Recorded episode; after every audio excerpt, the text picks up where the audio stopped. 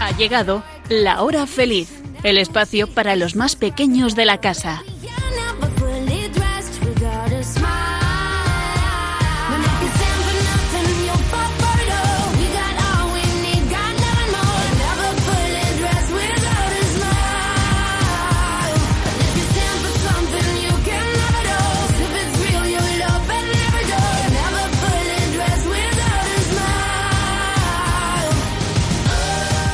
Muy buenas tardes a todos los oyentes de Radio María, bueno, en especial a los niños, porque este es el programa de los niños, como nos gusta decir, tanto de edad como de corazón. Y vamos a pasar un rato muy entretenido divirtiéndonos y a la vez aprendiendo muchas cosas, ya veréis. Y eso es gracias a nuestras maravillosas colaboradoras que están aquí con nosotros, Elena, Blanca, Nuria y Sonia. Hola chicas. Hola. Hola. ¿Qué tal va todo? Muy bien. Genial. ¿Preparadas para este nuevo programa? Sí. Estupendo, pero primero vamos a conocer el acertijo de hoy que nos lo trae Elena. Atentos, atentos.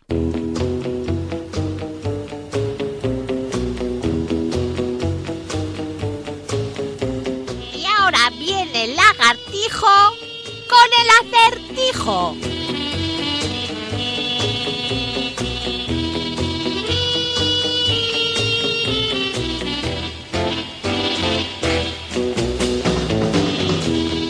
Viajero se encuentra ante un desvío que conduce a dos pueblos distintos.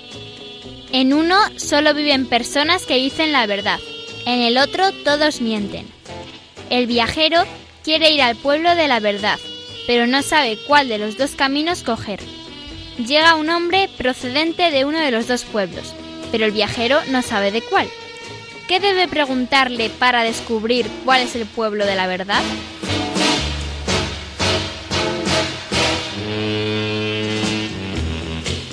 E interesante. ¿Cuál podrá ser la solución, amiguitos? ¿Alguna idea? Bueno, pues ir pensando y al final del programa os la diremos. Y ahora vamos a contaros lo que tenemos preparado para hoy. Este es el sumario.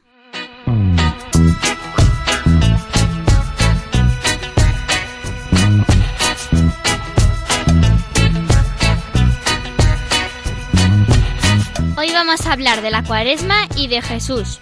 Después viajaremos al futuro, ¿o no? Porque vamos a comentaros algunos inventos que parecen futuristas pero que ya existen. En Chiquistorias os contaremos el cuento El coleccionista de estrellas. Y no faltarán los chistes y las adivinanzas.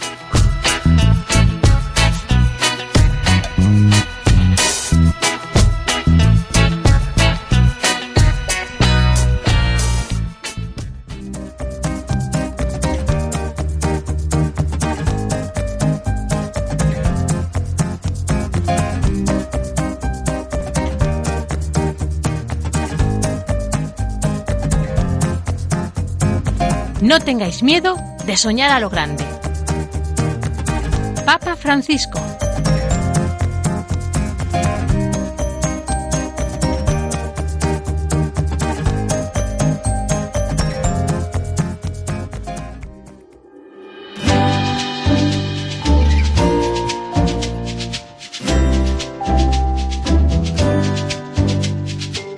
En nuestro camino de conversión, Señor, haznos descubrir la ternura de tu corazón, para que tu amor sea el que nos guíe y conduzca hacia ti, y no el miedo ni el temor.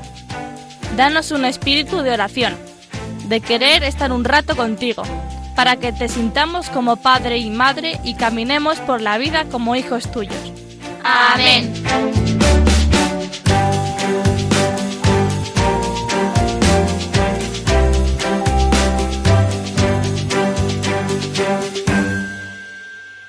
Bueno, amiguitos, ya ha comenzado la cuaresma porque ayer, a ver, ¿qué día fue? Miércoles de ceniza. Eso es, ¿y en qué consiste ese día? En que te ponen ceniza en la frente o en la cabeza. Muy bien. La ceniza se obtiene, amiguitos, de quemar los ramos bendecidos el domingo de Ramos, pero del año anterior.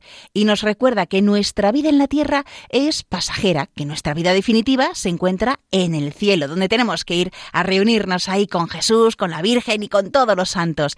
Y el sacerdote, cuando te impone la ceniza, pues te puede decir, convertíos y creed en el Evangelio. O también te puede decir, acuérdate de que eres polvo y al polvo volverás. A ver, ¿qué os dijo a vosotros el sacerdote ayer cuando se impuso la ceniza? Mm, pues una de estas dos frases, seguro. Bueno, pues la ceniza también recuerda que es Dios quien da la grandeza a nuestra pequeñez. Y a ver, a ver si os acordáis, ¿cuántos días son la cuaresma?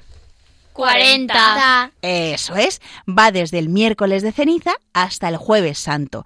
Eso sí, si os ponéis a contar los días en el calendario, es sin contar los domingos. Eso hacen los 40 días de la cuaresma. Y los 40 días nos recuerdan los 40 días que Jesús pasó en el desierto preparándose para cumplir la voluntad de Dios. Y estos días nos preparan para la gran fiesta de la Pascua. A ver, amiguitas, y vosotros desde casa, amiguitos, son 40 días en los que se pone especial énfasis en tres cosas. ¿Cuáles son? Ayuno. Limosna. Y oración. Muy bien. Y se nos piden tres acciones, que son el perdón, la conversión y la reconciliación. Y durante este tiempo tendremos la oportunidad de ser un poco mejores, de portarnos bien, de obedecer a nuestros padres, y de ayudar a quienes tenemos a nuestro alrededor. Son días muy bonitos y además es el momento propicio para hacer una buena confesión, para practicar esas obras de caridad con los demás. Es un tiempo de silencio, de reflexión, de perdonar, como ya hemos dicho, y de también intentar no apegarnos a las cosas materiales. Por ejemplo, a ver, si estáis todo el rato con las maquinitas, o viendo la televisión, o, mm, por ejemplo, bueno, si ya sois mayorcitos con el móvil, bueno, pues intentad que en estos 40 días, en esta, durante esta cuaresma, pues estéis un poquito menos de tiempo, se lo ofrezcáis al Señor, en lugar de estar cuatro horas frente a la tele, que espero que ninguno de vosotros estéis tanto tiempo frente a la tele, pues estéis menos tiempo. O con las maquinitas, que os dejen una hora, pues decís, mira, en este cuaresma, en lugar de estar una hora con la maquinita, voy a ofrecerle al Señor, pues media hora. Voy a estar solo media hora durante esta cuaresma y la otra media hora la podéis eh, dedicar pues a hacer otras cosas y entre ellas, si podéis hablar un ratito con el Señor o leer un poco la Biblia, pues estupendo. Y ahora otra pregunta, amiguitas. ¿Cuál es el color de la cuaresma? El morado. Muy bien. Bueno, veo que lo sabéis estupendamente y eso es muy bueno. Es muy bueno, amiguitos, repasar esto cada año para que no se nos olvide. Y también es interesante empezar por el principio, por hacernos ciertas preguntas como ¿quién es Jesucristo? Vamos a ver lo que nos dice el Yucat para niños. Jesucristo es el Hijo de Dios. Hace ya más de dos mil años vino al mundo como un pequeño bebé. Dios mismo se hizo hombre. Ese es el mayor milagro del mundo. Así es, Sonia. Jesús era de verdad una persona. De pequeño también llevaba pañales, lo hemos vivido hace poco, y gritaba como los otros niños cada vez que tenía hambre, y se cansaba jugando, y sentía frío cuando hacía frío, y, y sudaba cuando hacía calor, pero pero, sin embargo, Jesús era distinto a todas las personas que han existido antes y después de él.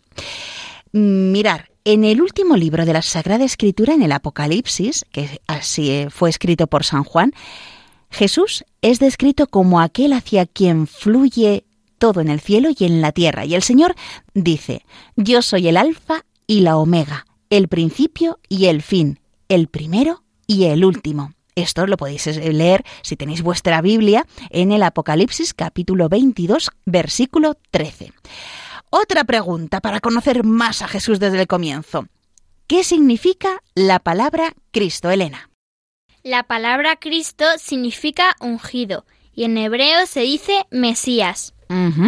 Mirad, en el antiguo Israel, cada vez que alguien iba a convertirse en rey, se le ungía la cabeza con aceite sagrado, como al rey David.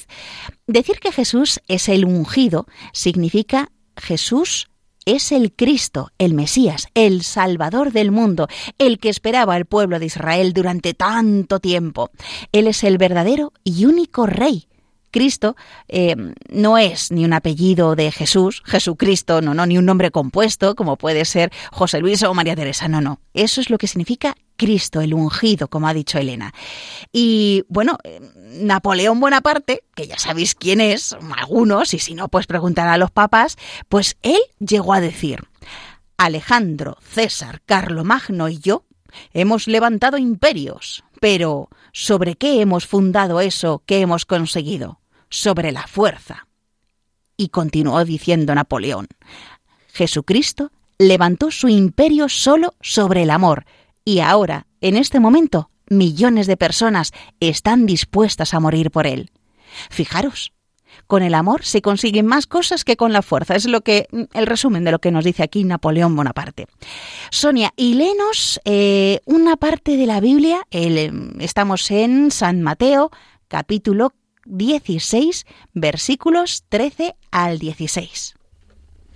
Al llegar a la región de Cesarea de Filipo, Jesús pregunta a sus discípulos, ¿Quién dice la gente que es el Hijo del Hombre? Ellos contestaron, unos que Juan el Bautista, otros que Elías, otros que Jeremías o uno de los profetas. Él les preguntó, ¿Y vosotros quién decís que soy yo? Simón Pedro tomó la palabra y dijo, Tú eres el Mesías, el Hijo de Dios vivo. Fijaos, tú eres el Mesías, el Hijo del Dios vivo. Mm, Blanca, ¿es Jesucristo verdaderamente Dios? Mm, Sí. Casi todo el mundo pensaba que Jesús era un hombre normal, pero cuando Jesús empezó a enseñar, cuando sanó a paralíticos, ciegos y sordos, e incluso cuando trajo de nuevo la vida a los muertos, la gente sintió que en él Dios había venido a nosotros. Pero ni siquiera los amigos de Jesús entendieron del todo que él era el Hijo de Dios y realmente Dios hasta después de su resurrección porque cuesta. Esto para nuestra mentalidad, que es un poco limitada, digamos, eh, pues nos cuesta mm, ver lo que significa Dios. Y claro, nosotros que vemos, vemos, eh, creemos en lo que vemos y palpamos, como Santo Tomás, pues casi. Y claro, ese concepto de Dios es como, ¿cómo puede ser Jesucristo un hombre, eh, puede ser a la vez Dios? Pues eso nos, con, nos costaba. Mirar, el famoso autor irlandés, C.S. Lewis, el que escribió las crónicas de Narnia, que seguramente habéis visto las películas o habéis leído los libros o habéis oído un poco hablar de, de esto, de las crónicas de Narnia. Bueno, pues primero fue ateo, pero luego se convirtió a la fe y reconoció que no se puede tratar a Jesús como un mero fundador de una religión o como un hombre muy sabio, que hay algunos que así lo piensan, sino que Dice, la pretensión mucho más elevada de Jesús en los Evangelios puso a Lewis ante estas alternativas. O bien, esta persona era el Hijo de Dios, o era un loco, o algo incluso peor. Se le puede despreciar, o se puede caer a sus pies y llamarlo Dios y Señor. Era la conclusión a, la que llegó Lewis, C.S. Lewis, este escritor famoso. Es decir, o no crees en él, porque no quieres, le desprecias, o es que la única otra opción es que es Dios y Señor. No podía ser un hombre sabio con todo lo que hizo, lo que nos ha dicho Blanca, que sanó a paralíticos, a ciegos, a sordos, que, que trajo incluso la vida a los muertos, como a Lázaro. Bueno, pues ahí vamos conociendo un poco más a Jesús para que sea nuestro amigo. Y Nuria, ¿qué significa que Jesús es el Señor? Significa que todo está en su mano, el espacio y el tiempo, cielo y tierra, todas las cosas, todas las personas, todo es suyo. Jesucristo el Señor es más poderoso que todos los presidentes y más importante que todos los famosos. Y también es el Señor de nuestra vida, de cada uno de vosotros. Vamos a ver, hay muchas personas que, tienen muchas dudas cuando, digamos, se, atreven a dar el paso a, tomar a Jesús como el Señor de sus vidas, como la persona más importante, eh, con la que da razón a todo lo que hacen. Jesús entendía a estas personas que tenía dudas. Mirar, el apóstol Tomás era ese apóstol que no creía que Jesús había resucitado. Tenían, todos los apóstoles tenían dudas, todos los discípulos, hasta que eh, el Señor resucitó y se les apareció, pero no estaba Tomás, acordaros. Y si no, pues lo, leemos en la Biblia. No estaba Tomás, entonces le oye, que hemos visto al Señor que ha resucitado. Y Tomás decía, no, no, no, si no veo en sus manos la señal de los clavos, si no meto el dedo en el agujero y no meto la mano en su costado, no lo creeré. Bueno, pues entonces Jesús no dijo, ay madre, qué pesado que es este que no. No, no, no, con mucha tranquilidad. ¿Por qué? Porque es normal que nosotros nos cueste creer un poquito. Entonces él acepta esas dudas de fe. ¿Y qué le dijo a, a Tomás? Le dijo, trae tu dedo, aquí tienes mis manos, trae tu mano y métela en mi costado. Y no seas incrédulo, sino creyente. Y Tomás ya no tuvo que hacer nada de eso, simplemente dijo algo muy bonito que además solemos decir cuando exponen al Señor en misa o cuando estamos comulgando, Señor mío y Dios mío. Y luego además Jesús le dijo, dijo algo muy bonito que también es algo muy importante para nosotros. Porque me has visto, Tomás, has creído. Dichosos los que crean sin haber visto. Ellos tuvieron la oportunidad de estar con el Señor cada día, todas las horas, aprendiendo muchísimo de él. Y es lo que nos han transmitido también con los evangelios. Y a nosotros, pues claro, es normal que tengamos dudas de fe porque nos cuesta un poquito, pero también le tenemos que pedir al Señor que aumente nuestra fe. Y, y Él está ahí y comprende nuestro, nuestro, nuestras dudas, nuestro, bueno, pues que no nos fiemos a veces de, de algunas cosas, pero ahí está el Señor con los brazos abiertos y diciendo, venid a mí, que estoy aquí, que yo lo sé, pero venid, venid, y yo voy a ser vuestra guía, voy a estar todos los días de vuestra vida con vosotros, a vuestro lado, porque os amo mucho. Y de ahí que nosotros tengamos que decir, Señor mío y Dios mío, porque creemos en Él y Él es el que nos va a guiar siempre, amiguitos. A ver, Elena, y ahora algo más, más difícil todavía. ¿Son el Padre, Dios, Jesucristo y el Espíritu Santo tres dioses distintos? Pues no, porque solo existe un Dios, un Dios pero en tres personas. Dios no está solo, sino que es una comunidad en sí mismo, Padre, Hijo y Espíritu Santo. Este misterio lo llamamos la Santísima Trinidad. Bueno, esto sí que es ya más complicado de entender cómo eh, es un Dios, pero hay tres personas. Son el mismo Dios. A ver, eh, que Dios es uno en tres personas es con seguridad el mayor misterio de fe porque eso nos cuesta mucho entenderlo en nuestras cabecitas limitadas. Bueno, constantemente las personas han intentado representar a través de imágenes lo que supera a nuestra razón humana. Y vamos a explicarlo, como si fuera un árbol. Y entonces se compone de raíces, de tronco y de ramas. ¿Pero es un árbol? Otro ejemplo que también se puede definir, la Trinidad es como un arco iris en el que se juntan el sol, la lluvia y los colores. Y gracias a eso está el arco iris, por decirlo de alguna manera. Y también hay otro ejemplo que nos lo va a decir Elena. Bueno, pues hace mucho tiempo una niña pequeña le preguntó al padre Pío, a San Pío de Pretelchina, eh, que le explicase el misterio de la Santísima Trinidad. Y el padre Pío lo explicaba así, que la Santísima Trinidad es como el pan. El pan está hecho de harina, agua y levadura. Y que, que son tres cosas diferentes y que todas juntas forman el pan, que es una sola cosa. Pues igual que eso es la Trinidad, tres cosas diferentes, pero que juntas son una sola. Bueno, pues son, muchas gracias Elena, son maneras de intentar explicar la Santísima Trinidad, pero mm, lo dicho, es uno de los misterios más difíciles para a lo mejor para nosotros para entender, pero que cuando lleguemos al cielo, todo, todo, todo eso lo entenderemos. Es un poco como cuando los eh, apóstoles tampoco entendían algunas cosas que les explicaba Jesús y cuando resucitó también a través del Espíritu Santo les dio el entendimiento y comprendieron muchísimas cosas de las que Jesús les iba explicando. Bueno, pues son estas preguntas, digamos, básicas que podemos hacernos sobre Jesús, pero yo os recomiendo, amiguitos, que en estos días leáis un poquito la Biblia junto con vuestros padres, tíos o abuelos para que conozcáis mejor a Jesús. Y ya veréis, descubriréis lo maravilloso que es, de verdad, que, que Jesucristo vamos, es una persona y un Dios a la vez que está con nosotros, que nos quiere muchísimo y eso, claro, para ser más amigos hay que conocerle y para conocerle una de esas maneras es leyendo la Biblia.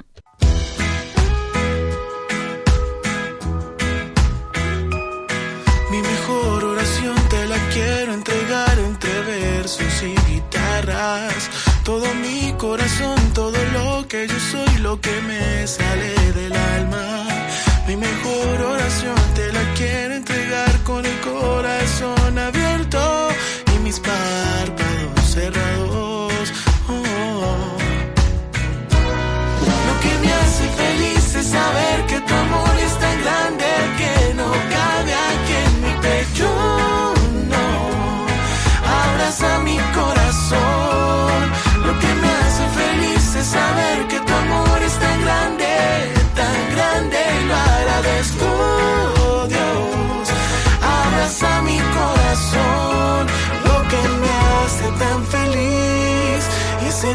tu bendición, tu lluvia.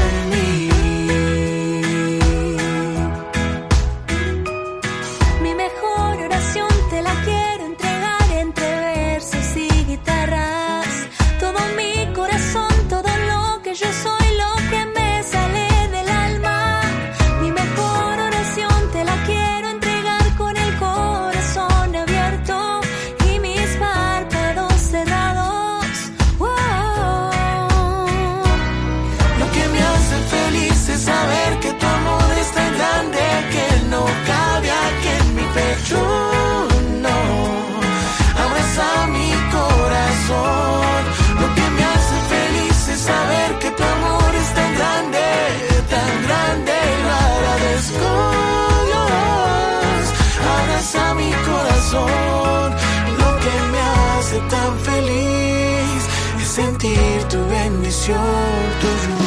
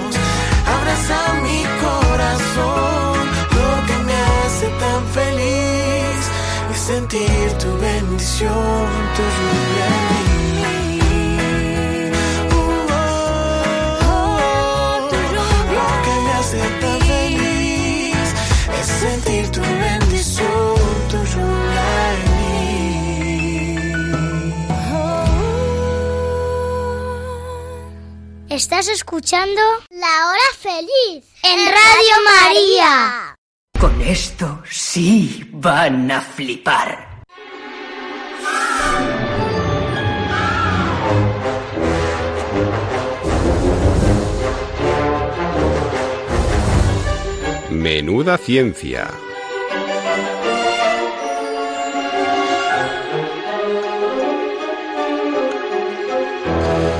Bueno, amiguitos, siempre ha habido personas que han tenido mucha imaginación y han querido luego inventar aparatos que sirvan para mejorar la vida de los demás. Por ejemplo, el escritor Julio Verne, que ya escribió un libro sobre viajar a la Luna y luego se crearon esos cohetes espaciales que hicieron posible que el hombre viajara a la Luna. O 20.000 leguas de viaje submarino. Y más tarde se inventó el submarino. O sea, fijaros que, que, bueno, son personas que ya tienen una imaginación impresionante y luego en el futuro se construye eso que él había imaginado.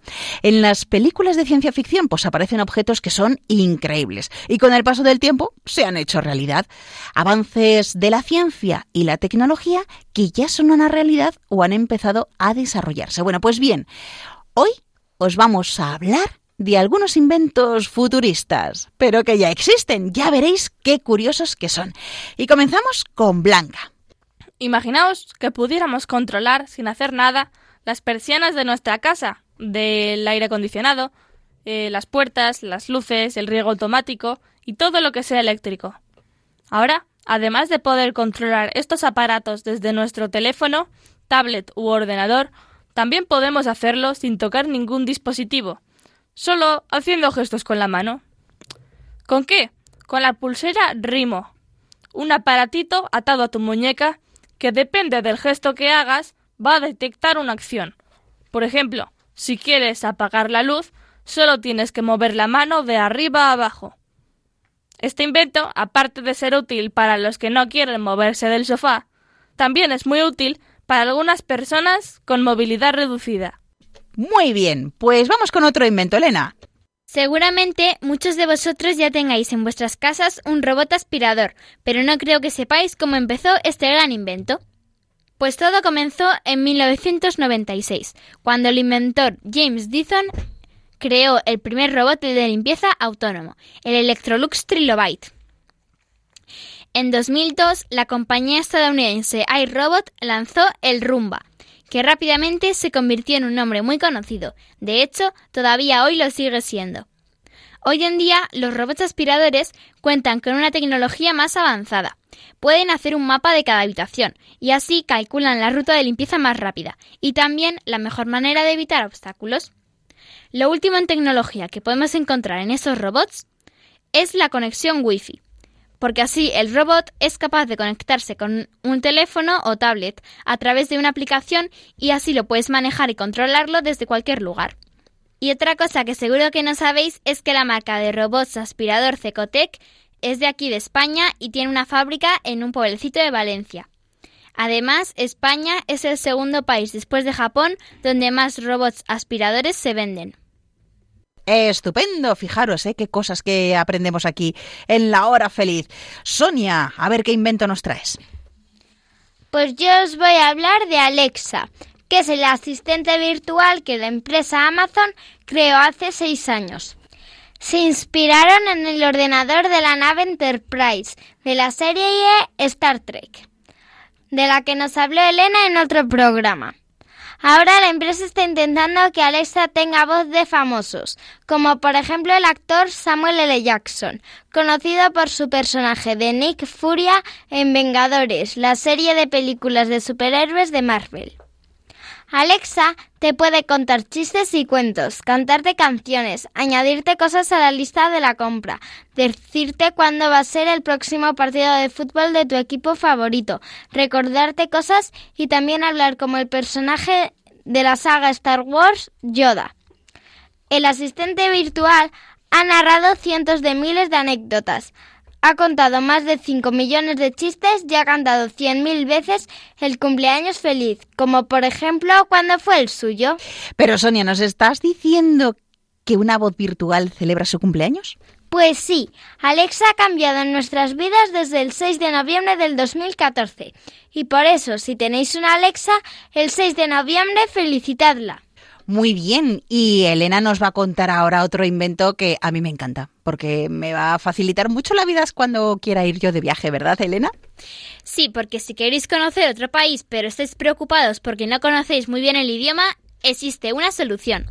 Se trata de Travis, un traductor universal de tamaño de bolsillo capaz de traducir instantáneamente 80 idiomas diferentes, y que fue presentado en el Mobile World Congress del año pasado.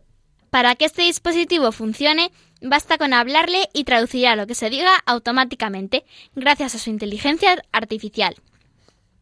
Al estar conectado a través de Wi-Fi o las redes 4G, es capaz de reconocer no solo las conversaciones de su dueño, sino la de otros usuarios en todo el mundo. Estupendo, Elena. Bueno, seguimos con más inventos que parecen futuristas, pero que ya existen. Y yo creo que los que va a contar ahora Sonia vienen muy bien. Bueno, amiguitos, para esos días de invierno en los que hace mucho frío, hoy os traigo una chaqueta que os va a encantar. La chaqueta 8K FlexWarm, que es el sueño de cualquier friolero. Ofrece hasta 13 horas seguidas de calefacción portátil en cualquier ambiente. Es una chaqueta que en tan solo 5 minutos puedes conseguir tener una temperatura súper caliente, encendiendo toda la calefacción de tu abrigo, que por cierto ya es muy calentito de por sí. La chaqueta es totalmente flexible y han tardado 5 años en desarrollarla y patentarla. La chaqueta ya está a la venta y ha sido todo un éxito alrededor del mundo. Han vendido ya cientos de ellas. Las hay en distintos colores, rosa, negra, blanca, gris, etc. Y os voy a seguir hablando de chaquetas, pero esta vez la principal curiosidad de la chaqueta Baubax no es abrigar, sino dormir. Esta chaqueta tiene nueve bolsillos y dispone de una capucha almohada que se infla en tan solo dos segundos y que también es antifaz. Para desinflarlo tienes un botón que permite que salga al aire. También la puedes quitar y hacer que sea una almohada individual. Y otra de las curiosidades que tiene esta chaqueta es que en una de sus cremalleras se esconde un bolígrafo con el que también se puede escribir en el móvil o en la tablet. Lo curioso de estas chaquetas es que algunos modelos tienen guantes incluidos, así no se te pierden. Hay cuatro modelos para hombre y cuatro para mujer, sudadera impermeable, cazadora bomber y americana. Bueno, bueno, bueno, qué curiosidades, madre mía. Nuria, ¿y tú qué invento futurista que ya existe nos traes? Imaginaos que vais un día al supermercado a comprar comida y os encontréis de frente con un robot bastante alto. Pues no os asustéis porque a lo mejor es Tally Robot, una máquina encargada de comprobar si las estanterías están ordenadas y de avisar para reponer lo que falte. La fabrica una, est- una empresa de Estados Unidos, tiene cuatro cámaras y también es capaz de comprobar si los precios están bien o están equivocados. Se puede poner el mapa de la tienda y así no se chocará con las estanterías. Mide un metro de alto y pesa unos 13 kilos y cuando tiene hambre, vamos, cuando le falta pila, es capaz de enchufarse sola. Muy bien, interesante este robot. Vamos con más robots mm, especiales. Hoy en día los drones pueden hacer muchísimas cosas diferentes, desde apagar incendios hasta incluso transportar personas. Pues Amazon ha sido la primera organización que utilizó un dron para enviar un paquete a un cliente de Reino Unido en diciembre de 2016. Este recibió su pedido 13 minutos después de haberlo comprado. Eso sí, la entrega se hizo como una prueba, pero ya en algunos países como Australia se están empezando a fabricar drones mensajeros y repartidores.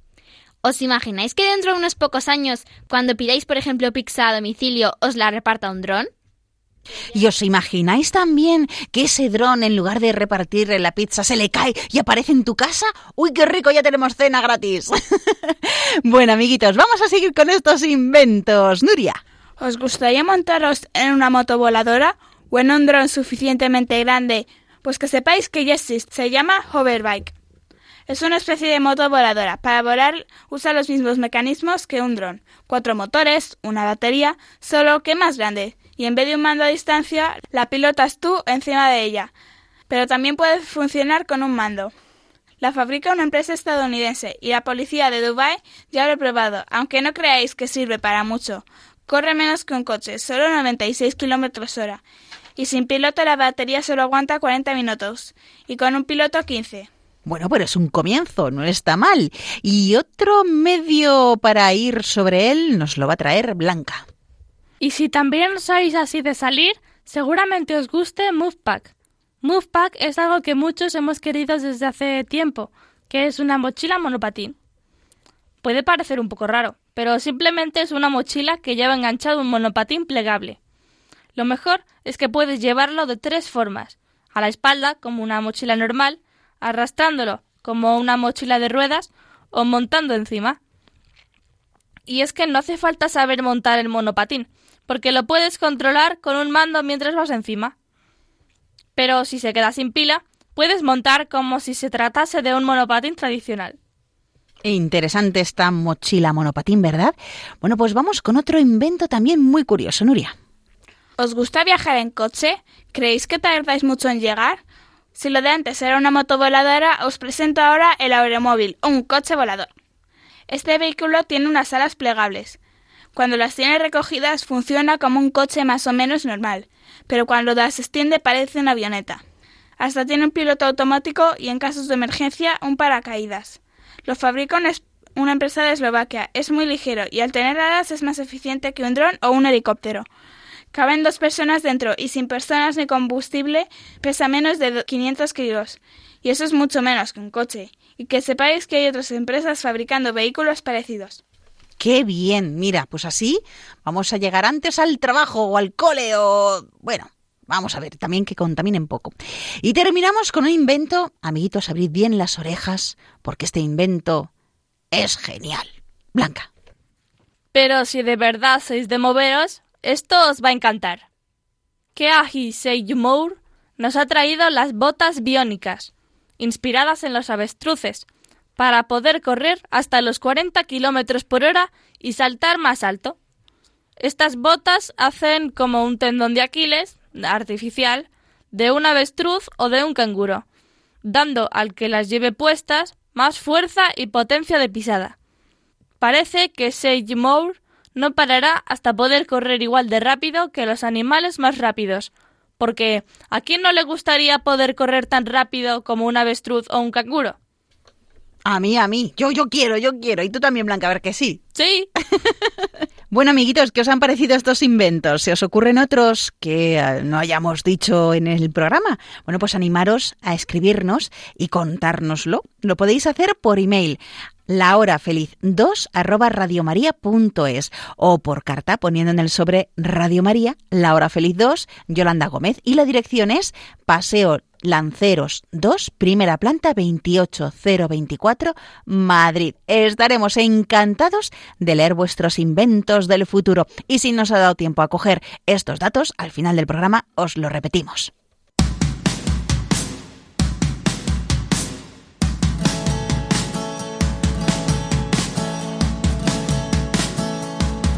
Feel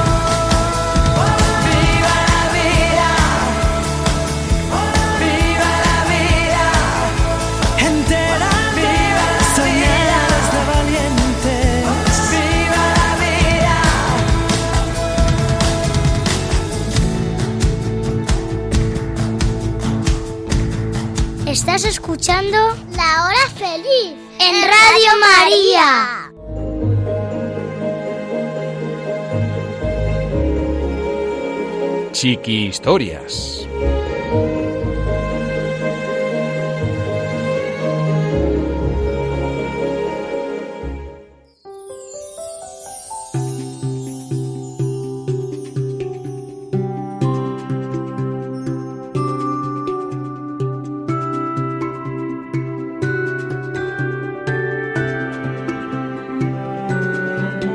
El coleccionista de estrellas.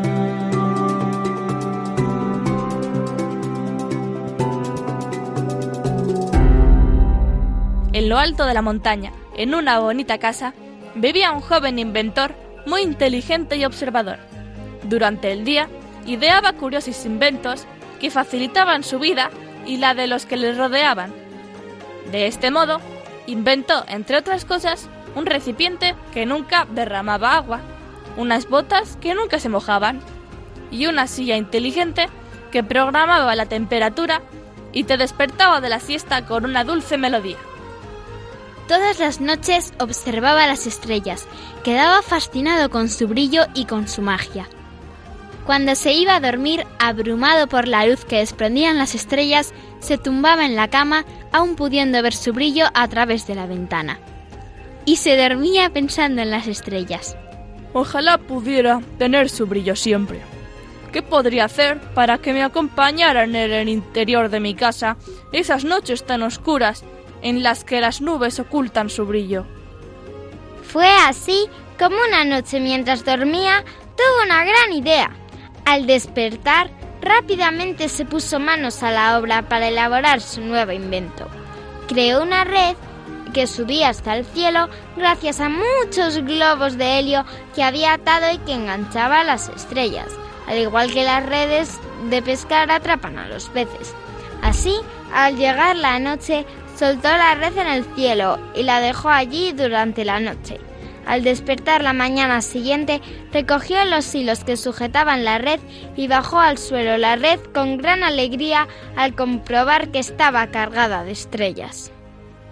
Con mucho cuidado para no romperlas, recogió las estrellas y después de mucho pensar las depositó en un gran bote de cristal. El bote desprendió un brillo cegador y lo colocó en una estantería. Así cada noche podía observarlo. Repitió la operación todas las noches y llenó varias botas de cristal que colocó en la estantería. Al cabo de varios meses tenía muchas estrellas y estaba muy contento. Tenía tantas que las colocó en categorías y cada mañana las contaba con mucho cuidado. Una mañana, al recoger su red, descubrió atónito que apenas tenía estrellas, solo un par de ellas. Qué raro, pensó el joven inventor, y al llegar la siguiente noche observó, sorprendido, que el cielo ya casi no tenía estrellas. Ya no era tan bonito como antes. Nada brillaba en lo alto, solo la oscuridad y la luna a lo lejos, que parecía entristecida sin la compañía de sus amigas las estrellas. Su vecina, una linda niña de grandes ojos, se acercó a él y le dijo ¿Tú también te has dado cuenta? Cada noche hay menos estrellas. El cielo de la noche ya no es tan bonito. Ahora no tiene brillo. Entonces el joven inventor le dijo a la niña No estés triste, pequeña. Yo tengo muchas estrellas en mi casa. Te las enseñaré. Llevó a la pequeña a su casa y le enseñó la colección de estrellas. La niña abrió mucho la boca, muy sorprendida. ¿Y para qué quieres tantas estrellas si las tienes metidas en botes y no pueden brillar como a ti te gusta? Antes tenías un cielo lleno de estrellas y disfrutabas de él y del brillo de las estrellas. Y ahora tienes muchas en tu casa, pero no disfrutas de su brillo. Solo te preocupas de cuántas tienes y de tenerlas guardadas. No lo entiendo. Entonces el joven inventor comprendió que ya no había estrellas en el cielo, porque las estaba coleccionando él, y pensó, ¿Cómo no me he dado cuenta antes? Realmente así no disfruto de ellas. Así que el joven inventor y la pequeña de los grandes ojos salieron de la casa con los botes, y con mucha alegría fueron soltando las estrellas y devolviéndolas a su lugar, donde todos pudieran disfrutar de su brillo. Solamente aquellas noches en las que alguno de los dos estaba muy triste, subían la red y cogían algunas estrellas para contemplarlas de cerca un rato y después devolverlas a su lugar.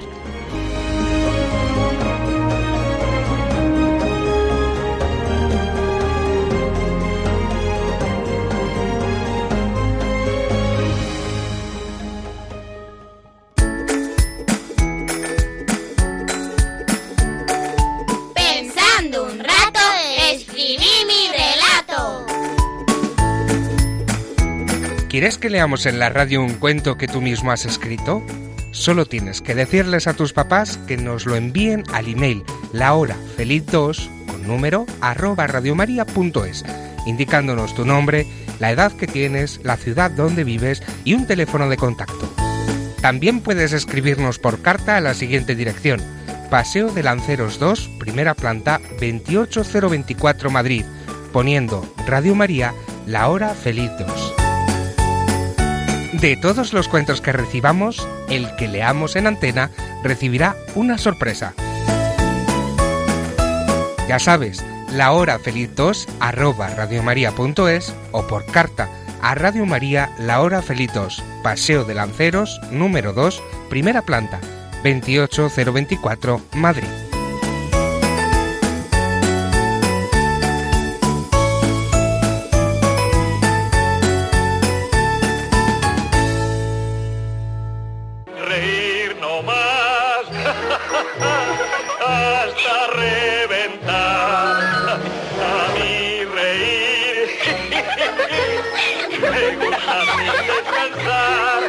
Chistenanzas. Humor me da el más y más reír. No tiene ninguna el buen humor, más buen humor me da a mí. Como me gusta reír, más buen humor me da a mí. ¿Y a vosotros, amiguitos, os gusta reír? Bueno, pues espero que ahora en esta última parte del programa os reáis bastante, pero primero, primero, vamos a darle al coco con las adivinanzas. Nuria. Con ella vives, con ella hablas, con ella rezas y hasta bostezas.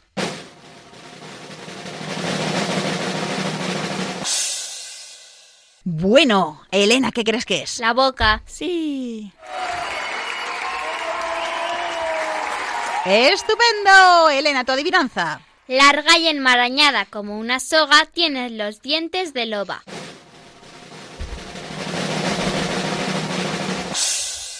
Nuria. ¿La aguja? No. ¿Blanca? ¿Una zarza? Sí. ¡Estupendo! Tu adivinanza, Blanca. Tiene ojos y no ve. Tiene agua y no la bebe. Tiene carne y no la come. Tiene barba y no es hombre. Sonia, ¿qué crees que ¿El es? chivo? No. ¿Elena? ¿Los peces? No. Es redondito. Un coco. Sí.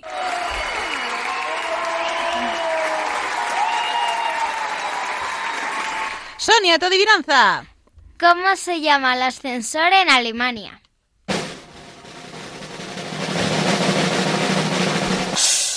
A ver, estamos aquí todos expectantes. ¿Suben Strugenbachen? No, ¿Suben Pulsenbachen? no. ¿Tú cómo llamas al ascensor en España? Ascensor. pues apretando el botón. ¡Sí!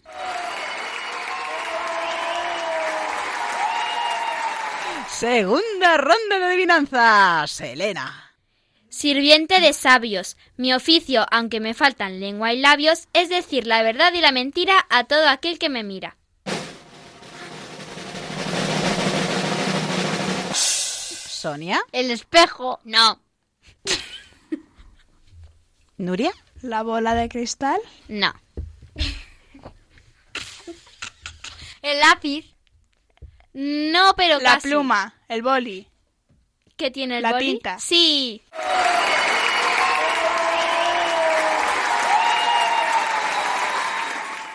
Vamos con tu adivinanza, Nuria. Negra por dentro, negra por fuera. Es mi corazón negra madera. Sonia. ¿La ciruela? No, Blanca. ¿El mo? no, ¿La araña? no, Una madera pintada de negro. no, ¿El chocolate? no, La uva. no, ¿Los bombones? no. Tiene más o menos la forma de una uva. El arándano. No, La cereza. no, Una cereza no es negra. El caviar. no, La trufa. no, ¿La semilla? no. La, semilla de la Una amapola. pista. Una pista. Hay dos colores. Olivas. Sí, la aceituna, la oliva.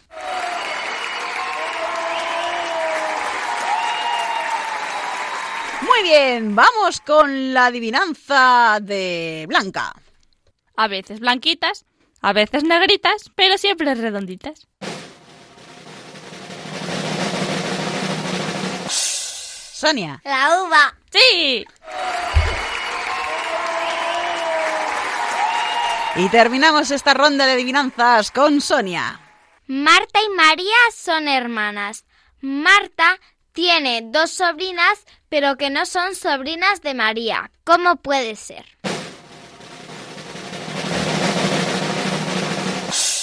A ver, chicas, ¿qué creéis que es? Tenía uno de los nombres y se lo cambió. No. Espera, recuérdeme los nombres de quién es quién. Marta es hermana de María. Marta tiene dos sobrinas, pero no son sobrinas Ah, de María. ¿Cómo puede ser? ¿Vale? ¿Blanca? Esas sobrinas son las hijas de María. ¡Sí!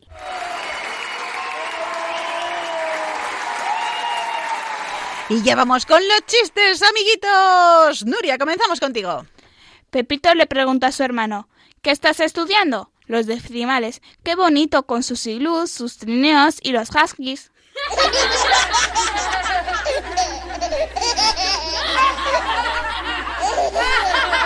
Blanca, tu chiste.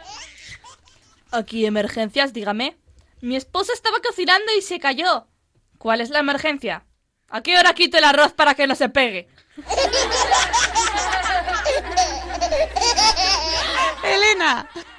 Está Jaimito en clase de lengua y le pregunta a la profesora, Profe, profe, ¿cómo se escribe teléfono?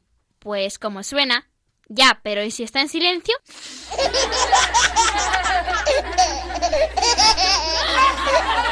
Sonia. Capitán, capitán, nos vamos a pique. Ah, pues yo creía que nos íbamos a Mallorca.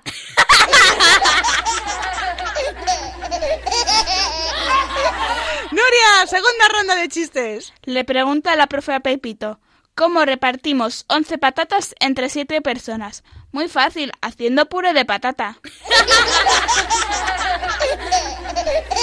Mucho más fácil, sí señor. Blanca. Papá, ¿puedo ir a la fiesta?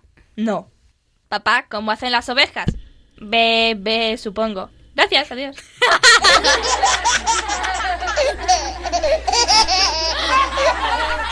Muy listo, Elena.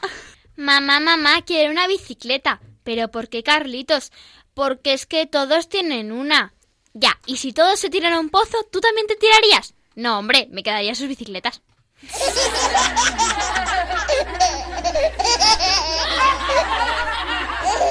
Y terminamos con Sonia. Un amigo le dice a otro, ¿sabes cuál es el colmo de un banquero? Y le dice el amigo, ni idea, ¿cuál? Perder el interés.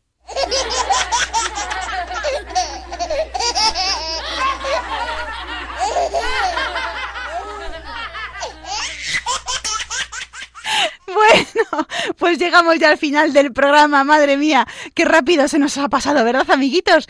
Bueno, espero que hayáis disfrutado conociendo un poquito más a Jesús, que nos ama muchísimo, no lo olvidéis, y que os han parecido esos inventos futuristas, bueno, que ya existen. Muy curiosos, ¿verdad? Curiosos como la red inventada por el protagonista del cuento para recoger las estrellas, ¿eh? Bueno, y antes de despedirnos, falta una cosa. Vamos con la solución del acertijo.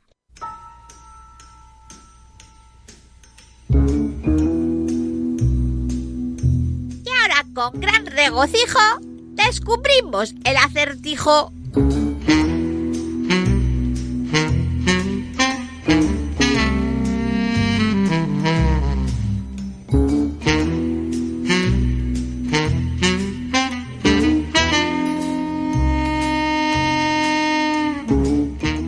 Viajero se encuentra ante un desvío que conduce a dos pueblos distintos. En uno solo viven personas que dicen la verdad, en el otro todos mienten. El viajero quiere ir al pueblo de la verdad, pero no sabe cuál de los dos caminos coger. Llega un hombre procedente de uno de los dos pueblos, pero el viajero no sabe de cuál. ¿Qué debe preguntarle para descubrir cuál es el pueblo de la verdad? Bueno, pues la solución es que le tiene que decir llévame a tu pueblo, porque si es sincero le llevará al pueblo de la verdad Y si miente, también lo llevará al pueblo de la verdad.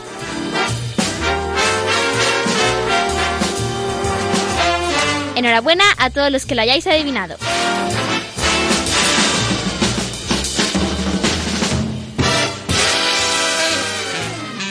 Bueno, pues felicidades a los que habéis acertado este acertijo.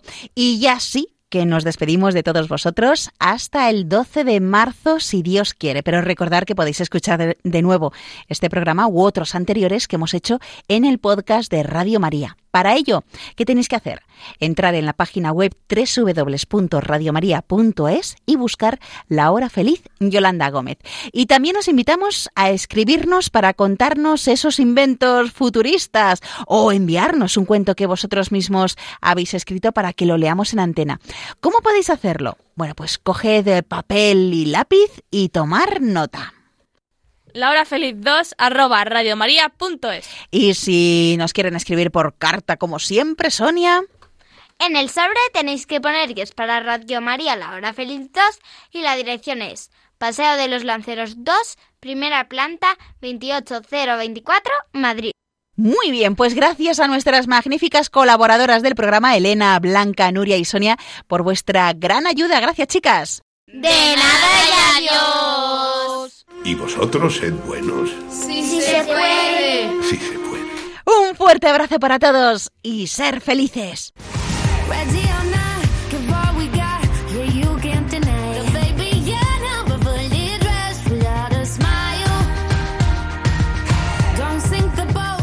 Así concluye La Hora Feliz, el espacio para los más pequeños de la casa.